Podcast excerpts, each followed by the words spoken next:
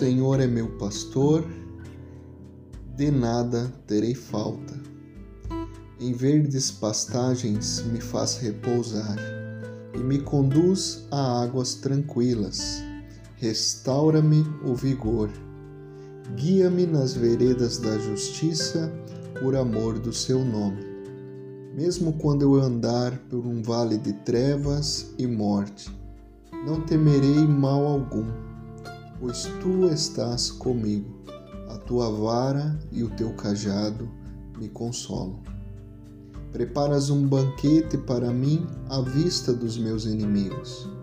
Tu me honras, ungindo a minha cabeça com óleo e fazendo transbordar o meu cálice. Sei que a bondade e a fidelidade me acompanharão todos os dias da minha vida e voltarei à casa do Senhor enquanto eu viver. O Salmo 23 é um salmo muito conhecido de várias pessoas. E geralmente o primeiro verso se é conhecido como O Senhor é meu pastor e nada me faltará. Esta versão em que lemos, ela é a versão NVI. Nesta versão, o hebraico foi traduzido de maneira mais acertada, pois aqui se diz: O Senhor é meu pastor, de nada terei falta. E através deste verso primeiro é que se está amarrada toda a reflexão do Salmo 23. Quando entendemos que o Senhor é o nosso pastor, de nada teremos falta. Essa ideia presente de Davi no Salmo 1, no Salmo 23, no verso 1, quando ele declara que o Senhor é pastor dele e de nada ele terá falta, é uma lembrança e um convite de que a satisfação para alma, coração e vida humana no Senhor. O Senhor é aquele que preenche o anseio do âmago, do interior do ser humano. É comum nós vermos nos dias atuais e em toda a história da humanidade o ser humano, as pessoas buscarem preencher o vazio que há em si, o vazio que há no coração, com diversas formas e maneiras, com os poderes, com as riquezas, com a fama, com os prazeres que podem aproveitar e desfrutar nesta terra. E desta forma se aprende que tudo é como correr atrás do vento, porque basta chegar a uma determinada realização, basta chegar a uma determinada conquista, basta terminar o momento de satisfação de algum prazer, de algum desejo do coração, logo nasce no coração um novo desejo, uma nova ambição, uma nova conquista passa a ser almejada se conquistou uma moto, agora precisa ter um carro. Se conquistou um carro, agora precisa ter um carro melhor ainda. Se conquistou uma casa, um patrimônio, agora ele precisa multiplicar o seu patrimônio. Se ele agora é, já conseguiu viver um reconhecimento das pessoas, ele quer mais ainda ser reconhecido, mais ainda ter popularidade, mais ainda ter aceitação e aplausos das pessoas. De tal maneira que Salomão vai nos ensinar no livro de sabedoria Eclesiastes que tudo é correr atrás do vento, pois ele foi um dos homens mais ricos que já houve nessa terra. E ele teve mais de mil mulheres. Ele foi muito rico, ele provou de tudo que há de mais fino e belo que a riqueza e o poder podem conquistar nessa terra. E ao final de perceber e refletir sobre tudo aquilo que ele desfrutou das suas riquezas, das suas conquistas, ele disse que todos esses prazeres, essas conquistas e essa busca é ilusão, é vaidade, é como correr atrás do vento. E assim, neste mesmo livro, livro de Eclesiastes, ele diz que Deus pôs no coração do ser humano um desejo pela eternidade. Dessa forma, o seu coração e o meu coração só podem ser preenchidos por aquilo que é eterno. Porque as coisas passageiras, as coisas temporais que existem na terra, elas são passageiras, elas são temporais e preenchem satisfazem por algum momento, mas elas não têm o poder de nos completar, de saciar e de nos preencher de maneira plena, de maneira perpétua. Por isso, o Senhor, quando é o nosso pastor, de nada nós temos falta, porque Ele é aquele que pode preencher e saciar a nossa alma, o nosso coração, a nossa vida. Mas não somente isso, Ele quando é o nosso pastor, ele nos leva aos pastos verdejantes e nos faz repousar, nos conduz a águas tranquilas e restaura o nosso vigor. Ele nos guia nas veredas da justiça por amor do seu nome. Este que é o bom pastor, o Senhor Jesus Cristo. Ele deu a sua vida na cruz do Calvário por nós, pois a palavra diz que Jesus é o bom pastor e o bom pastor dá a sua vida pelas ovelhas.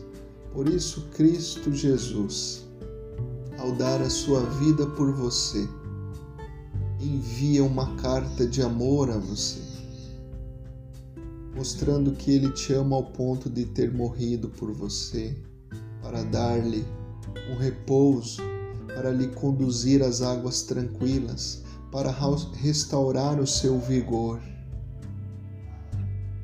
E quando você assim tem Jesus como seu Senhor, o seu pastor, você pode andar num vale de trevas, de morte, diante do perigo, mas você não temerá mal algum, porque tu, você sabe que Ele está com você e que a vara e o cajado dele te protegem, te consolam. Quando o Senhor é o seu pastor, você pode andar correndo perigo de vida e de morte, mas você não tem medo, porque a presença dele junto a você faz o medo ser lançado fora. Faz a confiança brotar no seu coração, porque é Ele que te protege com a sua vara, com o seu cajado, e isso consola você mesmo diante dos perigos. Ele é aquele que prepara um lugar de honra a você diante daqueles que até mesmo desejaram mal contra você. Porque Ele traz a você a dignidade de um filho amado, de uma filha amada. E Ele unge a sua cabeça com óleo e faz transbordar o seu cálice. Isso significa que Ele faz a presença dele, o amor dele, a graça dele derramada na cruz pelo seu sangue superabundar sobre a sua vida, transbordar sobre a sua vida, de tal maneira que você vive uma vida agraciada e abençoada, cheia da presença do Senhor. E então você tem a firme convicção no coração de que a bondade dele e a fidelidade do bom pastor te acompanharão por todos os dias da sua vida.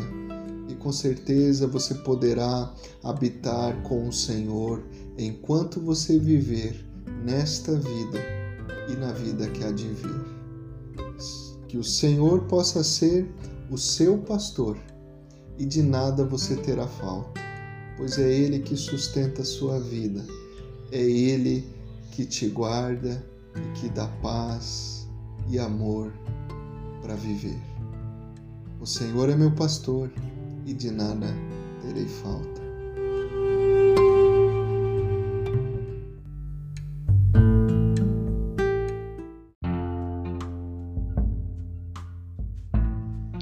Sejam gratos em todas as circunstâncias, pois essa é a vontade de Deus para vocês em Cristo Jesus. A palavra de Deus em 1 Tessalonicenses 5,18 vem nos lembrar que a gratidão na vida do cristão deve ser algo constante.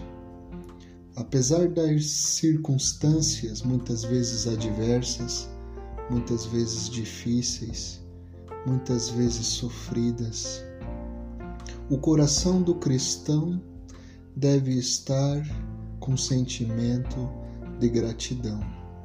E como é difícil estarmos gratos quando as coisas não vão bem, quando as coisas não saem da forma que nós esperamos. E quando olhamos para esse versículo, temos um desafio. Porém, a gratidão, apesar das circunstâncias, é uma virtude espiritual do cristão. Uma virtude espiritual que necessita do exercício da nossa ótica de onde nós colocamos os olhos, aonde colocamos os nossos olhos. É claro que se colocarmos os nossos olhos nas coisas que estão indo de mal a pior, ou talvez no lado negativo das coisas, nós iremos contemplar somente as nuvens negras, um dia nublado, um dia cinzento. Mas quando conseguimos enxergar o lado bom, nós podemos contemplar e ter a convicção de que além das nuvens nebulosas cinzentas, o sol permanece lá. É um olhar de fé, é um olhar que vai além. Mas sabe, ter a gratidão no coração, apesar das circunstâncias, difíceis tem a ver também com perceber aquilo que já recebemos de Deus. Muitas vezes nós estamos com os nossos olhos fixos naquilo que ainda não temos, naquilo que ainda almejamos alcançar, naquilo que a gente deseja e quer ter. Mas quando nós conseguimos fazer um exercício de ótica e olharmos e contemplarmos aquilo que já recebemos de Deus, aquilo que já vemos, já temos em nossas vidas, a gente consegue então ter um coração grato, ter um coração que dá graças ao Senhor em todas as circunstâncias. Quando olhamos para Cristo na cruz do Calvário, pelo seu tão grande amor que ele derramou e ofertou a nós. Nós vemos algo tremendo que nos leva a agradecer. Quando vemos que tanta dor ele suportou, tanto sofrimento ele suportou em nosso lugar, no seu lugar. Então, diante da circunstância adversa, diante da tempestade que você possa enfrentar, você consegue agradecer porque ele tudo suportou na cruz por amor a você. Mas não somente isso.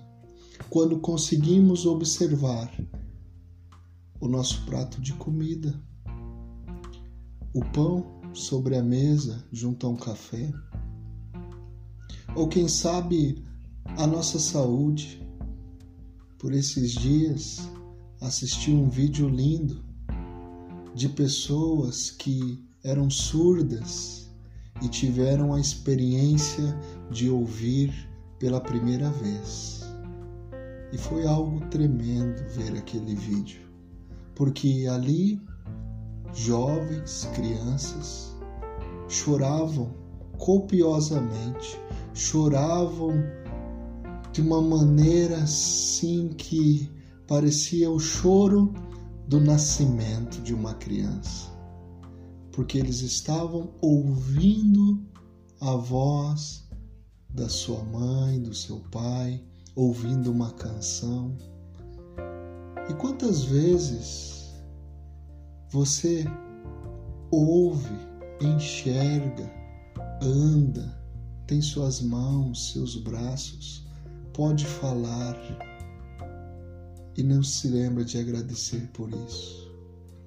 Será que há um coração grato pela saúde, por ouvir, por falar, por enxergar, por poder ter o paladar para desfrutar de uma refeição, por ter a refeição no prato, por ter uma cama, por ter um cobertor, por poder tomar um banho quente, por ter uma família, ter alguém ao seu lado. São tantas as bênçãos e as coisas que nós já temos e que podemos agradecer a Deus hoje. Mesmo em meio a situações difíceis, podemos olhar em outra direção. E ao invés de talvez reclamarmos por aquilo que não temos, por aquilo que almejamos, olhar para o que já recebemos de Deus e darmos a Ele graças e apresentarmos a gratidão do nosso coração. Sejam gratos em todas as coisas, diante de todas as circunstâncias, pois essa é a vontade de Deus para vocês em Cristo Jesus. Que Deus o abençoe.